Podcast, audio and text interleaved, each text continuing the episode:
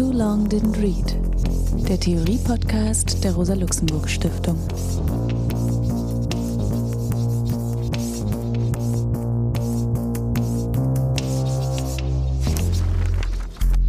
Hallo, mein Name ist Alex Demirovic. Ich begrüße euch zum Theorie-Podcast der Rosa-Luxemburg-Stiftung. Wir sprechen heute über ein Buch von Donna Haraway, Unruhig bleiben das sie 2016 publiziert hat. Donna Haraway ist eine sozialistische Feministin, eine Biologin und Primatenforscherin, auch Philosophin und vor allen Dingen Wissenschaftshistorikerin und Wissenschafts Theoretikerin. Sie gehört zu denen, die die Science and Technology Studies in Gang gebracht haben. Sie wurde 1944 geboren und wuchs als gläubige Katholikin auf. Sie schloss dann ein Studium in Zoologie ab 1966. Noch religiös motiviert nahm sie an den Protesten gegen den Vietnamkrieg teil. Doch der Vietnamkrieg, so verstehe ich das, riss sie wohl, wie so viele andere auch, in dieser Generation aus dem biografischen Bahn, die vielleicht zu erwarten gewesen wären. Denn mit Blick auf ihr Studienfach ließ die Kriegsführung sie erkennen, und das betont sie, dass die Biologie keine der Politik gegenüber neutrale Naturwissenschaft war oder ist, sondern Wissenschaft und Krieg eng miteinander verbunden sein können. Sie betont, dass der Einsatz von Herbiziden als Mittel der Kriegsführung für sie ein wichtiger Hinweis auf dieses Problem war. Biologie wird von ihr als ein Prozess kultureller Produktion verstanden. Nach ihrem Studium in Colorado ging sie für wenige Jahre nach Paris, um dort an der Fondation Taillard de Chardin evolutionäre Philosophie und Theologie zu studieren. 1972 wurde sie an der Yale University mit einer wissenschaftshistorischen Studie über Metaphern in der Entwicklungsbiologie promoviert. In dieser Zeit engagierte sie sich in der Organisation Science for the People. Mit anderen Frauen protestierte sie dann aufgrund der Erfahrung von Marginalisierung und Diskriminierung, die im Graduiertenprogramm der Yale University bestand, gegen diese Praktiken und begann mit kritischen Arbeiten an Fragen über den Zusammenhang von Biologie, Gesellschaft und Geschlecht.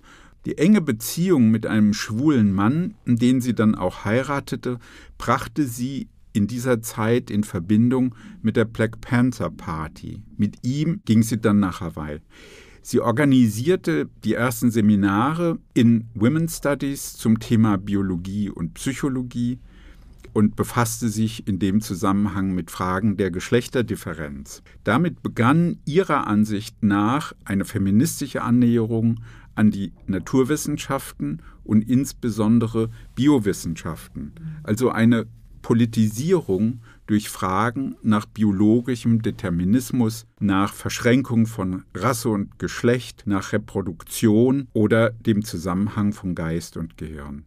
Diese frühen Arbeiten von Haraway markieren den Beginn einer langen Arbeit, die wissenschaftskritisch und technikkritisch orientiert ist Sie stellte damit auch Selbstverständlichkeiten soziobiologistischer oder geschlechterstereotyper Annahmen heraus, wie sie in vielen Fachgebieten von der Medizin über die Archäologie bis in die Soziologie oder gar in die kritische Theorie hinein verbreitet sind. Nach dieser Zeit ging Haraway nach Baltimore an das Institut für Wissenschaftsgeschichte der Johns Hopkins University. Schließlich, und das ist das, was sie dann in ihrer beruflichen Zeit insgesamt gemacht hat, nahm sie eine Professur für feministische Theorie an der Universität von Santa Cruz an und lehrte dort in dem sehr bekannten History of Consciousness Programm und am Department für Feminist Studies. Mit ihren Arbeiten, so kann man sagen, gehört Donna Haraway zu denjenigen, die mit einer Kapitalismus- und Kolonialismuskritischen, antirassistischen, feministischen und sozialistischen Stoßrichtung Wissenschafts- und Technikforschung betrieben haben, angeregt haben, diesen ganzen Bereich selbst eben zu erschließen unter solchen Gesichtspunkten auch der Gesellschaftskritik. Insbesondere wurde sie bekannt durch zwei Texte, die sie in den 80er Jahren publiziert hat, nämlich das Manifest für Cyborgs 1985 und dann den Aufsatz zu situiertem Wissen von 1988.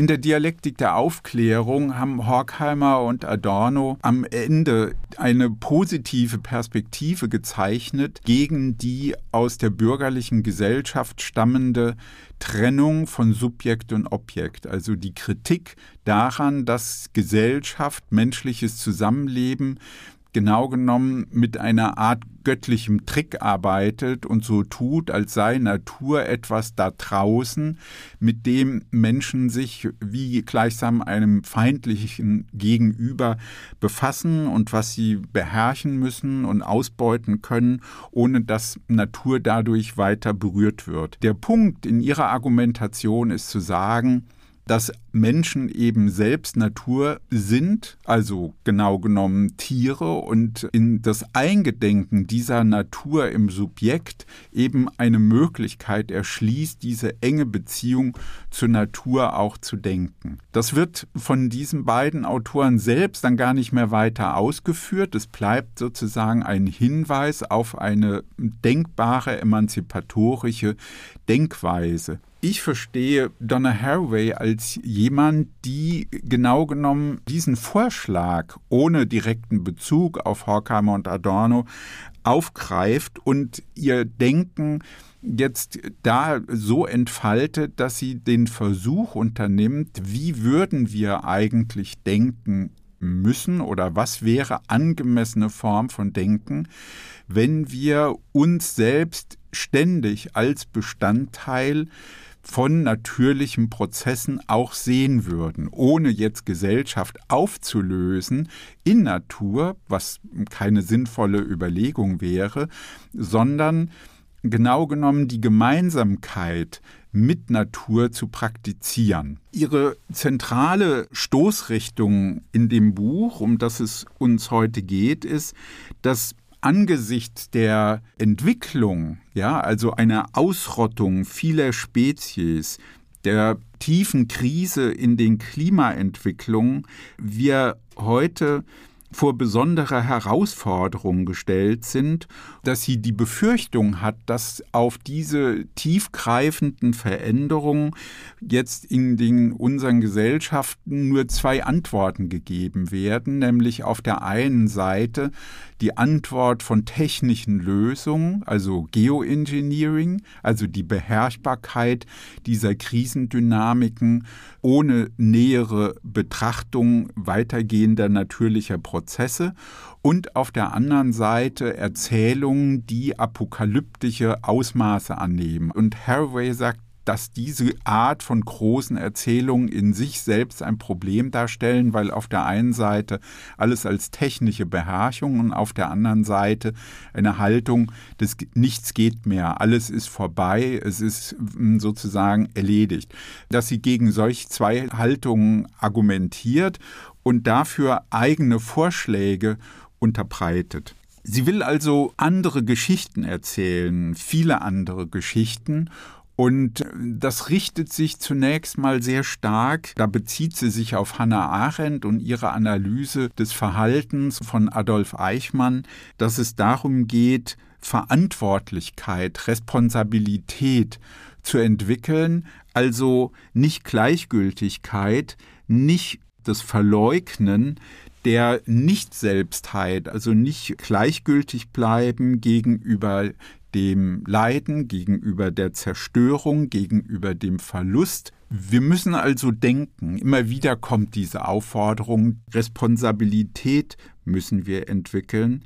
Wir müssen uns von der Vorstellung verabschieden, ein Himmelsgott zu sein, ein Jäger, ja, der losgeht in die Natur und sie beherrscht. Das heißt, wir müssen nicht irgendwelchen Pflichten folgen, sondern uns verwandt machen. Und dafür verwendet sie vielfach ein Bild, nämlich sie greift zurück auf die Vorstellung von Fadenspielen, also Spiele, die ich jedenfalls aus meiner Kinderzeit kenne, dass man eben mit Fäden, die man auf den Fingern hält, Muster bildet und dass diese Fäden dann auf die Hände anderer Kinder gibt und sich dabei immer wieder neue Verstrickungen und neue Figuren herausbilden. Und das ist ihre Vorstellung von Verantwortung, von Miteinander, dass da ein Vertrauen, dass es andere Hände gibt, dass wir in diesem Verhältnis zueinander andere Konfigurationen herausbilden und mitdenken mitwerden und mit anderen gemeinsam etwas erzeugen, also Kollaboration, so dass ein für sie wichtiges Stichwort die Ökologie der Praktiken ist, mit dem diese Prozesse gedacht werden können.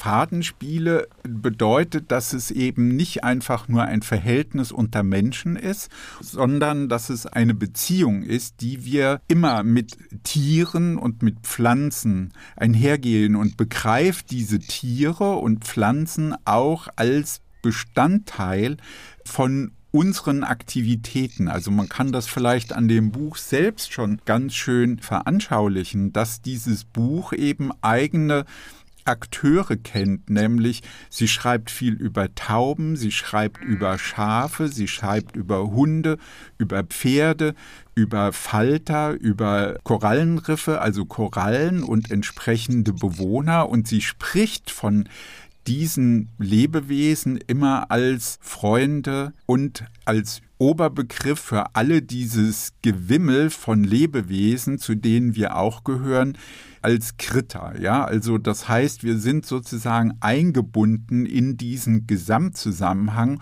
und bilden immer eine Gesamtheit aus, so dass sie sagen würde, wir sollten besser nicht von Natur sprechen, wir sollten auch nicht einfach von dem Ökosystem Erde sprechen, Gaia, sondern wir sollten eben von solchen konkreten Lebenszusammenhängen sprechen. Ganz im Sinne ihrer Überlegung zu situiertem Wissen könnte man sagen, also in ihrer Formulierung, niemand lebt nirgendwo. Immer leben wir mit irgendjemandem zusammen. Und das heißt in diesem konkreten Fall, wir leben mit Tieren zusammen, wir leben mit Pflanzen zusammen, wir leben mit Bakterien zusammen. Und das veranschaulicht sie dann auch in vielen Detailanalysen, dass sie eben zeigt, wie wir eben auch mit Tauben zusammenleben in der Stadt, dass sie dann Tauben als Ratten der Lüfte bezeichnet werden, ja, also die eher ausgerottet werden sollen. Aber das ist ja eine Praxis. Es gibt eben aber auch die anderen Praktiken, mit den Tauben ein Verhältnis einzugehen, dass sie eben als Brieftauben ausgebildet werden, dass es eben viele Menschen weltweit gibt, die sich damit beschäftigen, dann Vereine bilden, darüber kommunizieren. Und sie bezieht sich insbesondere auf ein Kunstprojekt einer Künstlerin, die mit Tauben zusammenarbeitet in einem ganz langen Projekt und Tauben dann mit einer, wenn man so will, Sendeplattform ausgestattet werden, um die Luftverschmutzung zu ermessen. Und interessant wird dann von ihr darauf hingewiesen, dass auch das amerikanische Militär dann sofort kam und äh, interessiert daran war, Tauben eben auch für militärische Zwecke zu nutzen. Das heißt, was sie versucht mit diesen Gedanken zu veranschaulichen, ist, dass wir immer eingebunden sind in ein besonderes Verhältnis zu diesen Tieren. Also diese Tiere nicht einfach irgendwie dort draußen Verfügungsmasse sind und Instrumente, sondern wir unser Leben auch wiederum mit diesen Tieren gemeinsam verbringen und dieses Leben da herum organisieren.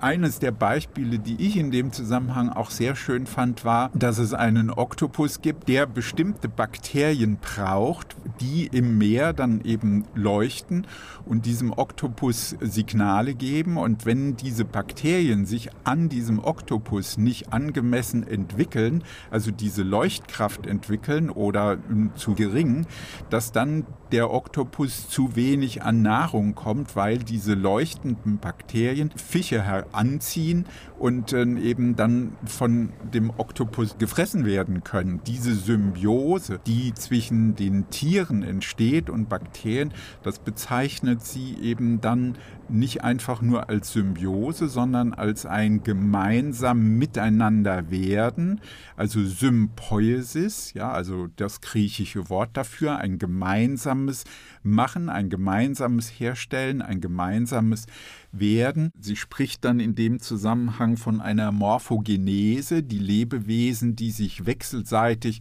heraus bilden, ja, Bakterium und Tintenfisch. Und dann versucht sie das als einen Zusammenhang zu charakterisieren, den sie als Holobionten bezeichnet, also eine Tier-Bakterien-Interaktion, zu der wir eben auch gehören. Und das geht dann sozusagen wie so eine Art russische Puppe. Man hat dann die Bakterien, die sind dann eben Teil eines größeren Zusammenhangs. Sie lehnt diese Bezeichnung Wirt dann auch ab, weil sie sagt, das ist eben ein Holobiom, ein Gesamtlebenszusammenhang und der wiederum ist dann eingebettet in einen größeren Zusammenhang, dass man sieht, es sind Bakterien, die mit einem Tier zusammengehen und das wiederum findet im Darm eines noch größeren Tieres statt und so gibt es gleichsam eine riesige Verschachtelung von Lebenszusammenhängen. Für sie ist dann entscheidend, was passiert, wenn diese Partner von der Erde verschwinden. Das ist eigentlich ihr zentraler Gesichtspunkt. Und der hat eine Konsequenz, von der sie selber sagt, dass sie eine schwierige Diskussion ist. Aus der feministischen Diskussion heraus besteht sie darauf, dass es ein unverbrüchliches Recht der Frauen auf Selbstbestimmung über ihren Körper gibt, also die reproduktiven Rechte. Und das ist für sie eine Frage, die sie auch mit einer ökologischen Sicht verbindet, dass sie nämlich sich fragt, was bedeutet es, dass die Zahl der Menschen auf der Erde immer weiter und drastisch zunimmt. Also innerhalb von 150 Jahren um 9 Milliarden Menschen bis zum Ende des Jahrhunderts zunehmen wird, ja, sodass es dann insgesamt 11 bis 12 Milliarden Menschen gibt.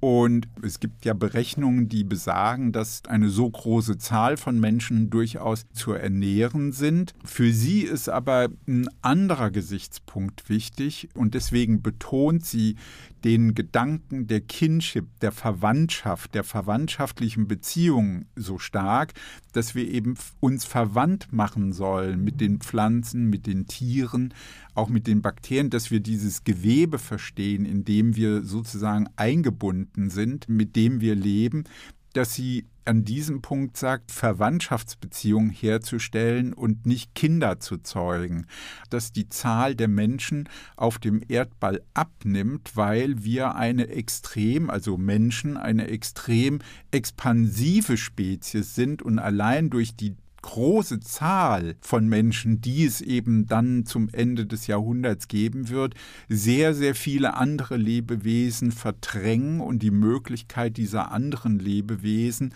sozusagen mit uns in eine Beziehung zu treten, weil es sie eben nicht mehr geben wird. Das heißt, es braucht aus ihrer Sicht eine radikale Umstellung der Lebensweise und dann entwickelt sie ganz anekdotisch, aber sehr ausführlich eine Art Sein Science Fiction und schildert dann eine Situation, in der sie in einem Schreibworkshop in der Nähe von Paris war und dann mit einer Kollegin zusammen eine Science Fiction Geschichte entwickelt hat, in der es darum geht, dass eine Person, Camilla, intergenerationell ja sich weiterentwickelt, also das Kind dieser Person, Camilla 2, dann langsam anfängt, sich eben zu verbinden mit Tentakeln, mit tierischen, also anderen weitergehenden tierischen Komponenten, so dass eben dann in mehreren Generationen, also sie hat die Vorstellung in dieser Geschichte von fünf Generationen, also von Camilla 1 bis Camilla 5,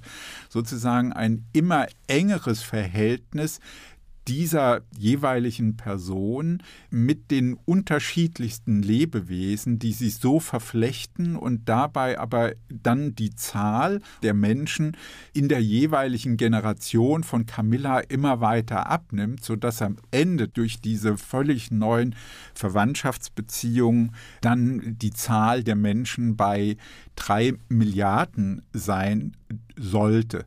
Das ist natürlich eine sehr vorsichtige Reflexion, weil sie ja eben immer wieder auch darauf hinweist, dass ja in der feministischen Diskussion ja breit auch diskutiert wurde, die bevölkerungspolitischen Maßnahmen, die Frauen kontrollieren und äh, ihr Recht auf den eigenen Körper begrenzen und steuern, aber dass sie eben in dem Zusammenhang auf eine neue Beziehung ja, zwischen Mensch und Natur eben als diesen Gesamtzusammenhang hin will, in den das sozusagen selbst als eine Ökologie der Praktik entfaltet wird.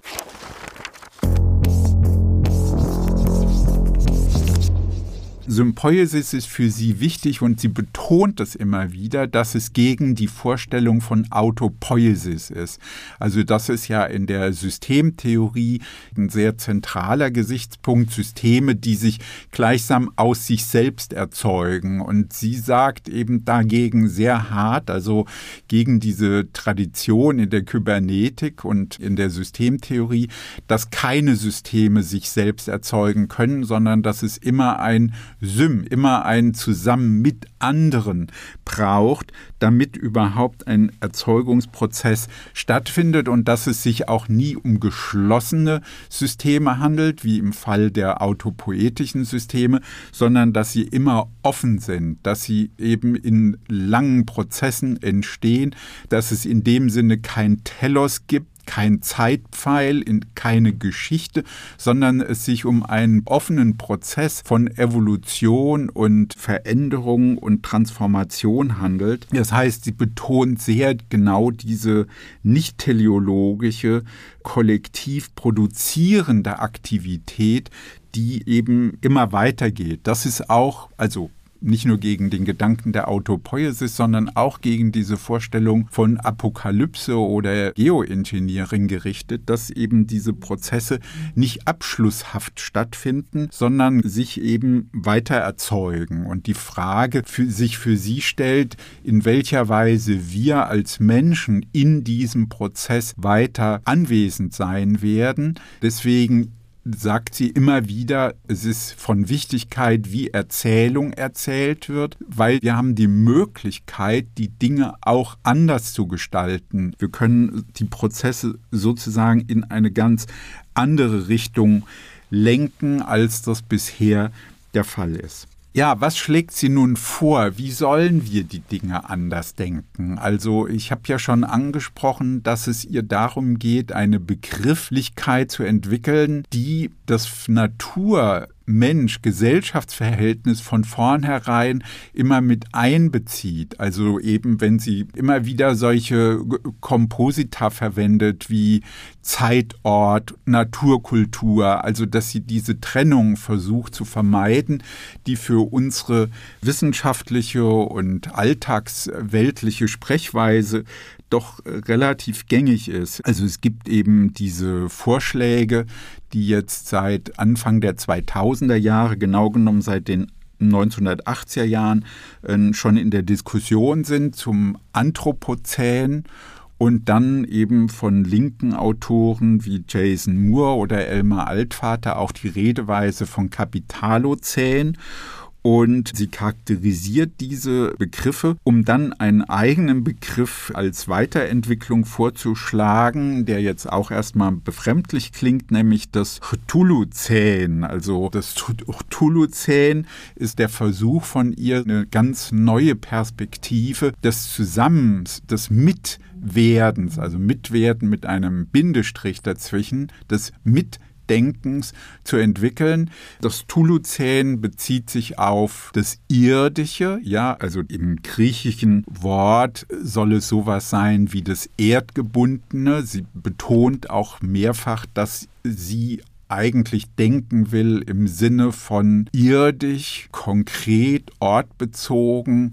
Schlamm spielt für sie also eine große Rolle. Das Gewimmel der verschiedensten Formen von Tieren, Bakterien und Menschen, die in diesen Zusammenhängen leben und keine Trennung, keine Abtrennung von Sphären erlauben. Das Anthropozän ist ja die Vorstellung von Geologen, dass Menschen durch die Art und Weise, wie sie in den letzten Jahrtausenden gelebt haben, die geologische Struktur der Erde stark verändert haben, also durch entsprechende Umweltbelastung, insbesondere Kohlendioxid, die Gesteinsschichten verändert, durch Mineralienausbeutung auch die Erdkruste aufgewühlt haben und das eben dann massiv auch zu Veränderungen im Klimabereich geführt hat mit Folgen für das Meer, die Ozeane, also Erwärmung Überhitzung, Übersäuerung und die erdgeschichtlichen Muster so ohne weiteres nicht mehr fortbestehen. Also ein tiefer Eingriff in die planetarische Geschichte als Naturgeschichte stattgefunden hat.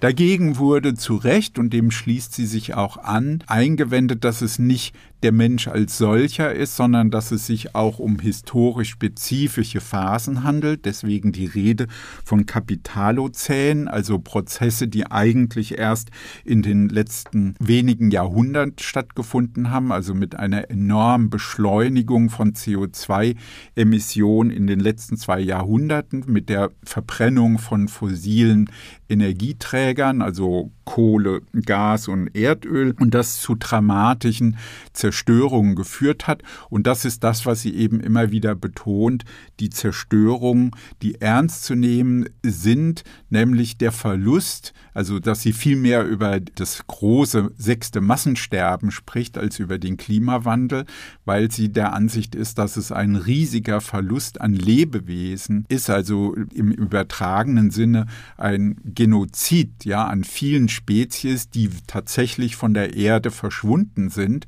und weil es sich ja eben um Zusammenhänge handelt, um ein komplexes Gewebe des Lebens mit der Vernichtung von einzelnen Spezies eben auch komplexe ökologische Zusammenhänge eben dann sich auflösen. Also dieses Gewebe genau genommen durch die Einschnitte, durch die Schnitte eben dann zur Auflösung gebracht werden. Sie will also andere Geschichten erzählen, Erdgeschichten, die nicht mehr von der Trennung von Gesellschaft und Natur bestimmt sind, sondern in denen es darum geht, eine gemeinsame Welt aufzubauen. Also genau genommen könnte man auch sagen, dass es auch eine kritische Wendung gibt, das sagt sie so nicht, aber das lässt sich so deuten, gegen den bürgerlichen Begriff der Gesellschaft, also dass sie solche Unterscheidung von Natur und Gesellschaft in dem Sinne auch ablehnen würde, weil es ihr eben darum geht, diese gemeinsame Welt zu bauen und eine wirkliche Politik zu entwickeln. In dem Sinne versteht sie sich dann auch als eine Materialistin, einen neuen Typ von Materialismus, der eben die Ökologie der Praktiken entwickelt.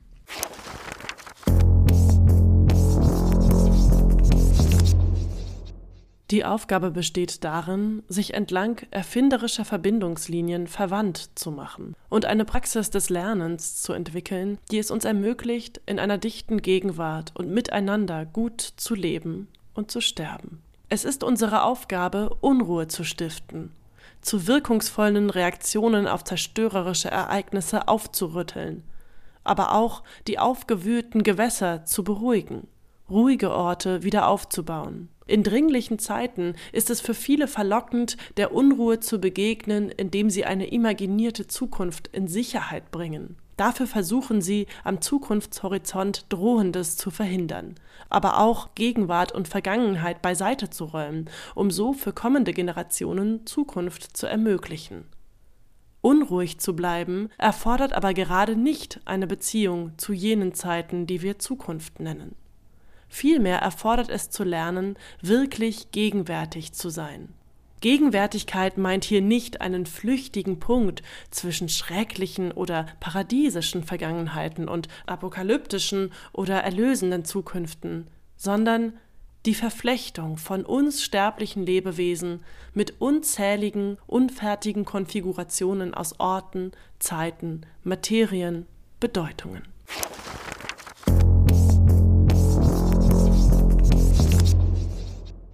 Ja, wir wollen ja heute über das Buch von Donna Haraway, Unruhig bleiben, sprechen. Als Gesprächspartnerin ist heute mit mir Katharina Hoppe. Hallo Katharina, ich freue mich, dass du da bist und mitmachst. Hallo, ich freue mich auch. Katharina, du arbeitest als, ja, als Soziologin an der Goethe-Universität in Frankfurt und hast, was ja für unseren Zusammenhang jetzt von besonderer Bedeutung ist, ein Buch zu Donna Haraway geschrieben, Die Kraft der Revision, wenn ich das richtig sehe, die bisher umfangreichste oder vielleicht auch einzige Monographie, die es jetzt im deutschsprachigen Raum zu dem Thema gibt. Also bist du ja auch besonders kompetent und ich freue mich, dass wir über dieses Projekt von Haraway sprechen können. Wo stehen wir mit diesem Buch, wenn wir die Arbeiten von Haraway selber vor Augen haben? Also vor dem Hintergrund des Gesamtwerks meinst ja, du? Ne? Also, ja. also es hat nicht nur, weil mein Buch jetzt so endet, natürlich so ein bisschen den Eindruck von so einer Art Endpunkt, ne? also dass das jetzt so das Spätwerk ist, was Haraway sozusagen als so eine Art Abschluss vielleicht auch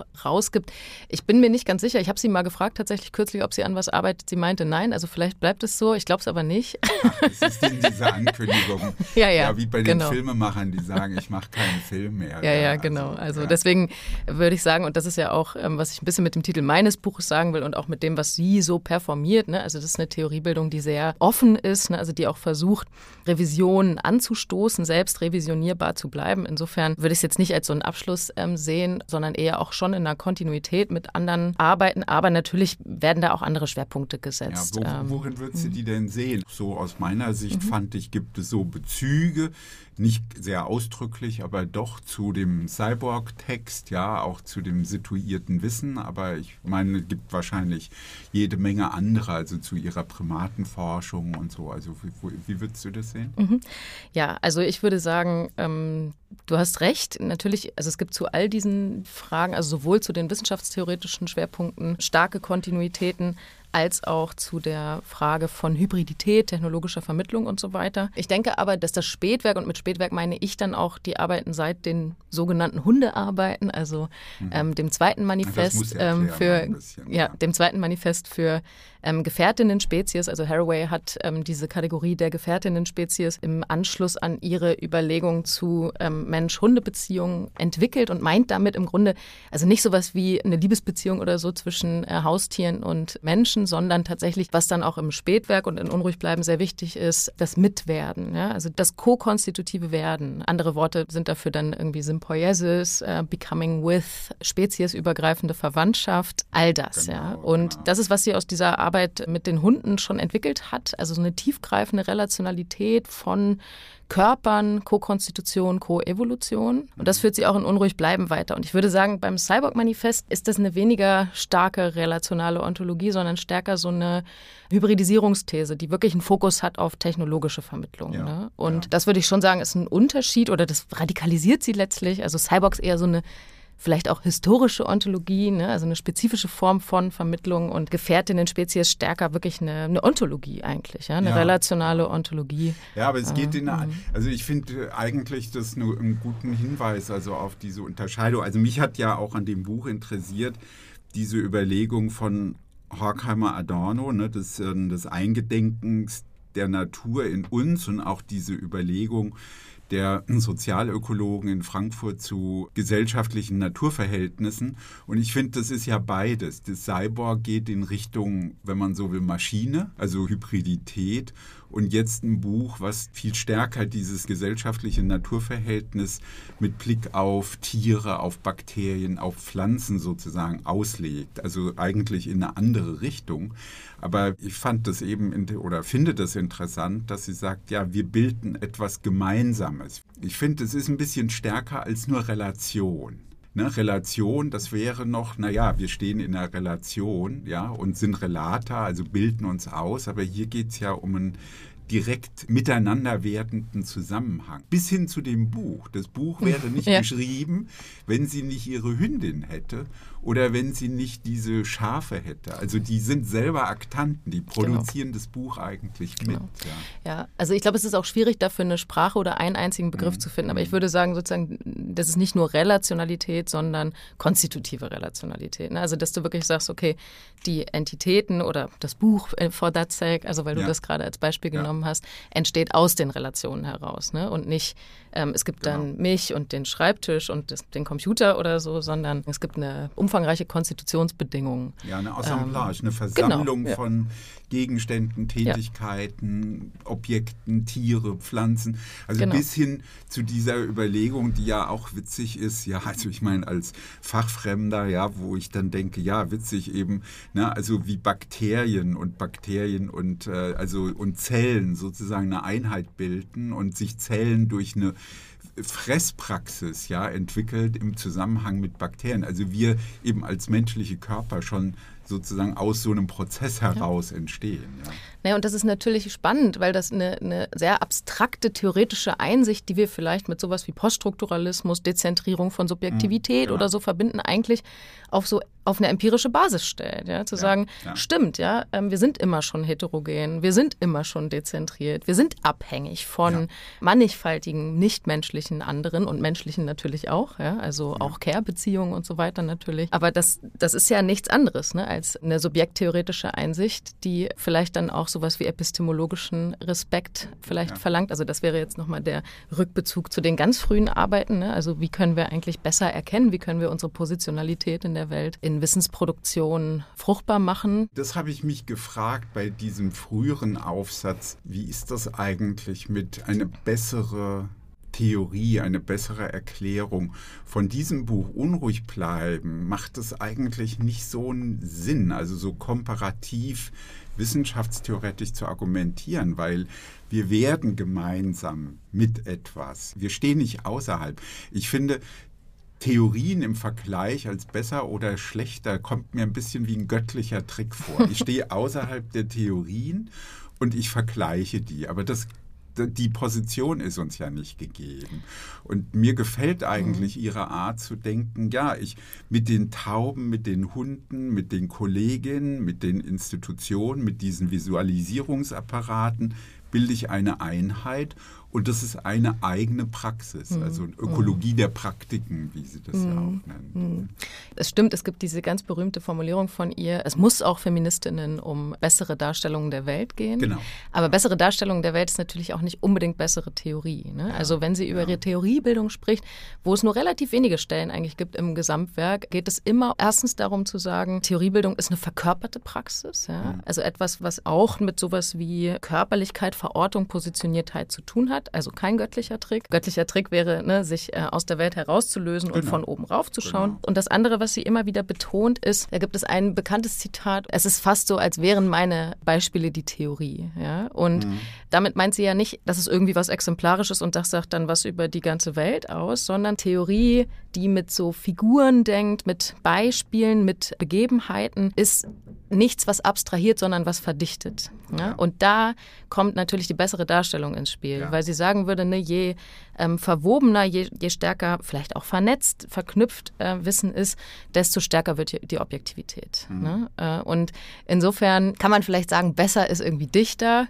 ja. aber klar, also wenn du das als einen vergleichenden Modus oder so denkst, weil, ist es natürlich schwierig. Weil das klingt dann so, mhm. wie wenn also ich, ich habe viel Sympathie dafür. Die Theorie vollzieht sich in diesen Analysen. Andererseits ist es eben auch so, die Dinge reichern sich an, aber Komplexität dann in dieser Weise zu messen, ist auch in ja. sich schwierig. Und deswegen finde ich auch Ihr Modell mit den Fadenspielen ganz mhm. interessant, weil du hast eben Fadenspiele, verschiedene Figuren Und naja, die können natürlich auch unüberschaubar komplexer werden, ja, aber es sind einfach verschiedene Praktiken auch. Ja, wir haben jetzt diesen Rückblick auf ihr gesamtes Werk, also wenigstens mal in Andeutung. Aber wenn du vielleicht mal zu dem Titel des Buches noch, Staying mm, with the Trouble oder auf Deutsch dann unruhig bleiben. Was genau will das sagen? Ja, ist ein sehr, für Haraway sehr typischer Titel. Staying with the Trouble bedeutet für sie, da zu bleiben, wo es weh tut. Und das hat mindestens zwei Implikationen. Ne? Das eine ist tatsächlich ein Motiv feministischer Selbstkritik. Also ja. das auch etwas, was ihr Werk, finde ich, sehr stark auszeichnet. Beispielsweise in Bezug auf die Cyborg, aber auch natürlich mit der Bevölkerungsfrage, ja, also oder mit Fragen reproduktiver Gerechtigkeit etc., die sie bewusst, glaube ich, provokant aufgreift. Ne? Also einmal wäre das die Kritik am Ökofeminismus der 70er Jahre oder 80er, frühen 80er Jahre, zu sagen, Mensch, eure Reinheitsfantasien hier mit der schönen Reinheit der Natur, das ist essentialistisch, das ist Mist, das brauchen wir nicht. Lasst uns die Technologien auch bis zum gewissen Grad zumindest bejahen. Lasst uns das aneignen. Das war Mitte der 80er Jahre natürlich eine totale Provokation. Klar, ja. Und Absolut, ja. genau. Und ich habe jetzt gerade den Text tatsächlich nochmal gelesen, ähm, kann man ja tausendmal lesen. Und da habe ich gedacht, wie kommt man eigentlich darauf, diesen Text als wirklich technologieoptimistisch zu lesen? Der ist es nicht. Ne? Mhm. Also der, der beschreibt ja wirklich, dass das auch ein Kontrollregime ist. Okay, aber darum geht es jetzt gar nicht unbedingt. Ne? Also das eine ist sozusagen die feministische Selbstkritik und sich da auch der Auseinandersetzung zu stellen. Und bei Unruhig bleiben ist das natürlich vor allen Dingen die Bevölkerungsfrage geworden, zu Recht kontrovers aufgegriffen worden. Der, der Slogan Make Kin Not Baby Babys, also macht euch verwandt und äh, keine Babys, wurde sehr kontrovers diskutiert. Das ist, glaube ich, das eine, also diese provokante und auch innerfeministisch provokante Stoßrichtung. Und das andere mit dem Trouble ist, was wir eigentlich eben schon so ein bisschen besprochen haben, zumindest in meinen Augen, also dass man sich es halt nicht leicht macht ne? und sozusagen die, die Ambivalenzen betont, auch von Dingen, die wir vielleicht toll finden. Ja? Also ihre Taubenprojekte oder so, die sie irgendwie ja auch total abfeiert, wäre ihr eigener Anspruch zu sagen, okay, wir müssen aber auch die Ambivalenzen sehen. Und da würde ich sagen, in diesem späten Buch, in unruhig bleiben, ist es teilweise doch sehr optimistisch. Also da denke ich manchmal, die Narrative Mensch, Donner, das ist ganz schön poliert. Ne? Also weil das irgendwie dann so ein gemeinsames Befähigen ist oder so, wo ich denke, ja, weiß ich gar nicht, ob die Tauben jetzt so happy sind über ihr Mitwirken oder über so. Mitwirken. Genau, Nein, da, genau, da ist sie so ein bisschen vielleicht mhm. tatsächlich so ein bisschen übergriffig, weil das, ne, also da gibt es eben eine Asymmetrie, über die sie, finde ich, nicht genügend nachdenkt. Das sind eben doch auch wir. Genau. Ja, also ne, die Tauben sind Aktanten, wir sind für die Tauben vielleicht auch Aktanten, aber wie sich das dann genauso darstellt, ist tatsächlich so eine Frage. Ich würde gerne von deinem Punkt gerade eben die strittigste Überlegung aufgreifen, nämlich diese Frage, macht euch verwandt, dass wir artenübergreifend verwandt sind, dass wir uns in Beziehung setzen und wissen, damit umgehen. Das hat ja einen tiefen Sinn angesichts der tiefen ökologischen Krise. Also das ist ja für das Buch auch sehr zentral, das sechste Massensterben, der Verlust von einer Million Spezies. Ihre Überlegung, wir sind zu aggressiv als Spezies. Wir selber sind Tiere und durch allein durch die Zunahme ja, von Menschen, ja, von jetzt sieben auf dann elf oder zwölf Milliarden, verdrängen wir einfach durch die Zahl, die bloße Zahl, so viel andere. Und dann zu sagen, okay, dieses Projekt in 400 Jahren, nicht durch massive bevölkerungspolitische Eingriffe, sondern durch eine sich artenübergreifend verwandt machen, bauen wir sozusagen die Zahl der Menschen zurück. Klingt ja irgendwie nicht so ganz doof. Ich habe das gelesen und dachte, ja, das ist ja angesichts der ökologischen Krisensituation vielleicht zu großzügig gerechnet mit 400 Jahren. Und vielleicht ist das auch nicht der einzige Faktor, aber es ist ein, ein wichtiger Gesichtspunkt. Genau, und auch da, ne, also das wurde ja auch gesagt, also das ist eine Provokation, weil sozusagen viele feministische, antirassistische Kritiken an Bevölkerungspolitiken ja sagen würden, sozusagen diese Terminologie muss per se aufgegeben werden. Haraway mhm. hat da häufig einen anderen Take, ne, also die sagt, wir müssen irgendwie das Ungemütliche der Moderne und der Aufklärung irgendwie auch bewohnen, ne? also inhabiting histories und mhm. inhabiting concepts und so weiter. Andererseits äh, finde ich, das ist auch eine Spannung in ihrem Gesamtwerk, gibt sie ja auch ganz viele Begriffe auf und ist nicht gerade ähm, unkreativ, was Neues zu erfinden. Ja, ja, und die Frage, kreativ, finde ich, ja. muss sie sich schon stellen. Also wollen wir wirklich an diesem Bevölkerungsbegriff festhalten? Wollen wir über die Problematik, die du gerade skizziert hast, nämlich ähm, Communities of Compost, ähm, Verwandtschaftsverhältnisse, speziesübergreifende Verwandtschaft, wie können wir anders leben, wollen wir die wirklich in Begriffen Mhm. der Bevölkerungspolitik oder generell der Bevölkerung verhandeln? Und da würde ich sagen, gibt es auch eine Spannung in ihrem Werk, weil der Bevölkerungsbegriff natürlich einer ist, der sehr stark, du hast es gerade selbst gesagt, mit der bloßen Zahl operiert. Ja? Also Mhm. die Idee, sowas wie Aggressivität des Menschen wäre zählbar oder auf eine Entität rückführbar, ohne Kontext, ohne deren Relationalität, ist kontraintuitiv vor dem Hintergrund Ja. von Haraways Denken, ne? weil man natürlich sagen müsste, und das sagt sie ja auch, ne? also sie reflektiert das ja auch, ne? sie sagt ja auch, also natürlich ist ihr ein durchschnittliches Leben im globalen Norden für den Planeten völlig egal. However green you make your lifestyle, natürlich viel ähm, problematischer in der Konsequenz als viele Leben im globalen Süden. Ja. Aber die Frage ist, wie kannst du das gut fassen, diese Problematik. Und da würden halt, finde ich, zu Recht viele sagen, lasst uns doch an der Stelle kreativ sein und sozusagen nicht an diesem Bevölkerungsbegriff und an bevölkerungspolitischen Kategorien festhalten. Und das würde ich auch teilen. Sondern eigentlich das, was sozusagen im ersten Teil dieses Slogans ja auch kommt. Ne? Also sich verwandt machen ist ja sozusagen der Aufruf zu sagen, wir wollen kreative, neue Zusammenhänge schaffen. Das nennt sie dann Kompostistengemeinschaften oder Communities of Compost, in denen man sozusagen neue Praktiken des gemeinsamen Lebens und Sterbens auf diesem Planeten irgendwie einüben kann und soll. Ich finde, das sind äh, gute kritische m, Ergänzungen, Einwände. Es ist natürlich auch sowieso eine Schwierigkeit, wenn man diesen kritischen Punkt jetzt noch weiterdenkt, ist es ja auch tatsächlich eine eigentümliche Makroperspektive von oben her. Also nicht nur, dass Bevölkerung gezählt wird oder die Aggressivität der Spezies daran gemessen wird, sondern auch eine Kontrollinstanz. Ja, also wer macht das, von welchem Standpunkt aus und in welchem Gleichgewicht der Spezies zueinander wird es sozusagen in den Blick Genau, genommen. Das bleibt ja natürlich in allem ein bisschen unklar. Aber in dem Gedanken des sich Verwandtmachens, der artenübergreifenden Beziehungen, finde ich, gibt es etwas, nämlich Räume schaffen. Wie schaffen wir Räume? Und zwar über den Naturschutzgedanken hinaus, ja, wenn man mal so will. Also, ja, also noch ein paar mehr Parkanlagen zu schaffen, aber wirklich Räume zu schaffen für andere Praktiken im Verhältnis zur Natur und uns ja als Teil dieses Prozesses, also eines gesellschaftlichen Naturverhältnisses zu begreifen. Aber das führt ja tatsächlich zu einer Frage, wohin will sie? Ja, also ich glaube, die große Utopie oder so findest du bei ihr nicht. Ne? Also Ja, das macht ja. sie nicht, will sie auch nicht, passt auch nicht zu ihrer Arbeitsweise, muss Ja, man sagen. Ne? Also die ganze Idee von Partialität. Ich würde sagen, anstelle des Utopiebegriffs nutzt sie ja häufig den Begriff des Spekulativen, ne? also der Spekulation. Die- Da gibt es übrigens auch eine Kontinuität zur kritischen Theorie Frankfurter, Mhm. Ja, äh, ähm, wenn man so will, Frankfurter Tradition. Genau, aber den Begriff der, der Spekulation oder des Spekulativen. Und da geht es, würde ich sagen, schon auch um partiale Transformation. Ne? Also sie ist keine Denkerin jetzt der Revolution oder Ja, so. Ne? Also ja, es ist es würde dann schon einfach darum gehen, oder was heißt einfach, ne? Also es würde eher darum gehen, Nischen aufzuspüren, Praktiken auszuprobieren. Also vielleicht ein bisschen das, was Bini Adamczak irgendwie Beziehungsweisen ähm, zu verändern Ja, auch nennt. Was wir auch in Ähm, der Luxemburg-Stiftung viel auch eben als Transformation Genau. diskutieren, in ganz konkreten Feldern. Deswegen finde ich es Mhm. eben auch wirklich interessant.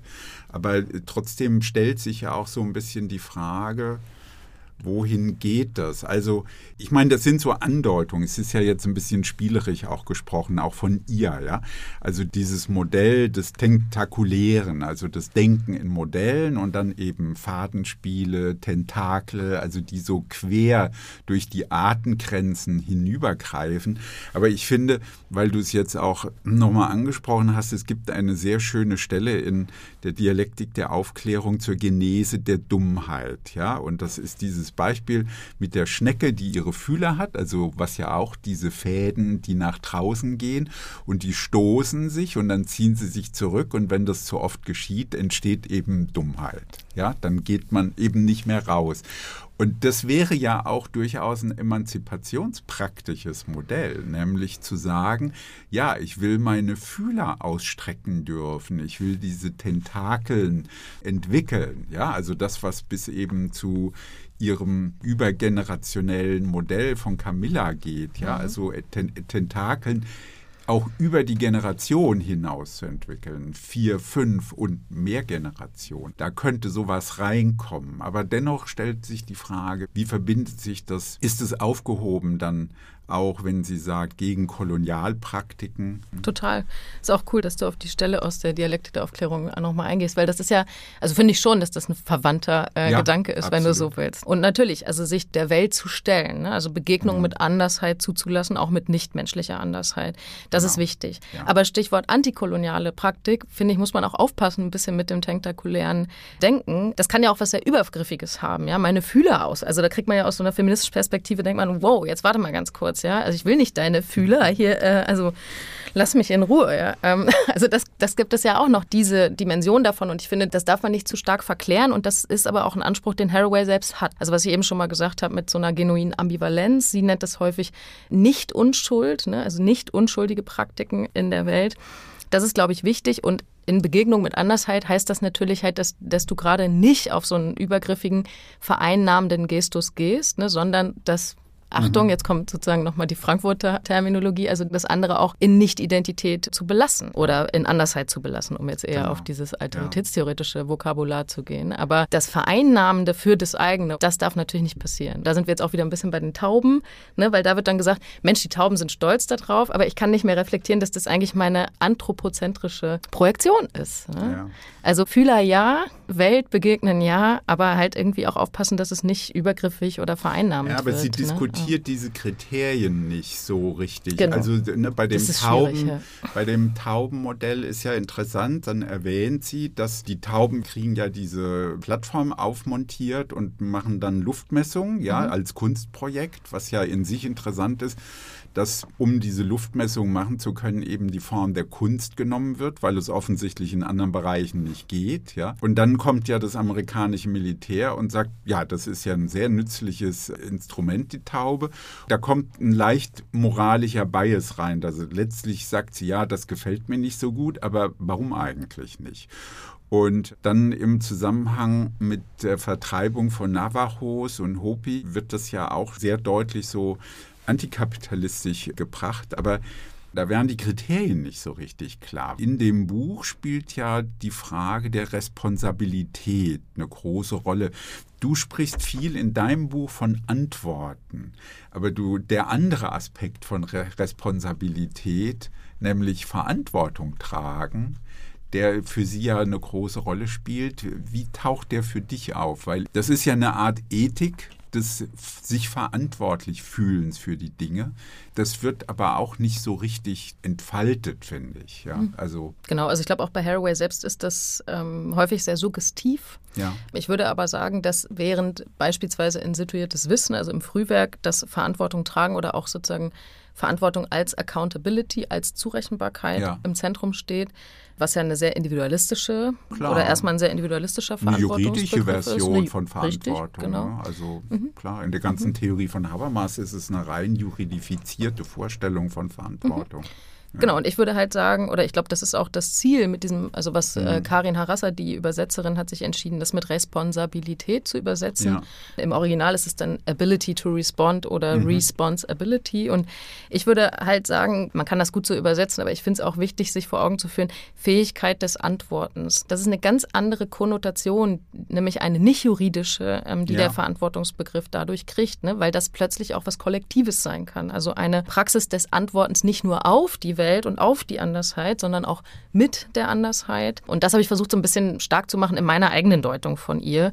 Und ich würde das halt auch ziemlich klar verorten in so einer Traditionslinie von Levinas und Derrida. Das macht sie selbst teilweise schon, also auch Sie hat eine Auseinandersetzung mit den Arbeiten zum Tier. Ähm, Aber das führt mich zu der Frage, sie ist ja sehr kritisch gegenüber Fazialität, also Gesichtlichkeit, also dass mhm. wir uns als Menschen ja sehr, sehr stark über das Verhältnis zum Gesicht der anderen, das ist ja auch für Levinas mhm. ein wichtiger Bezug und sie ist da ganz kritisch.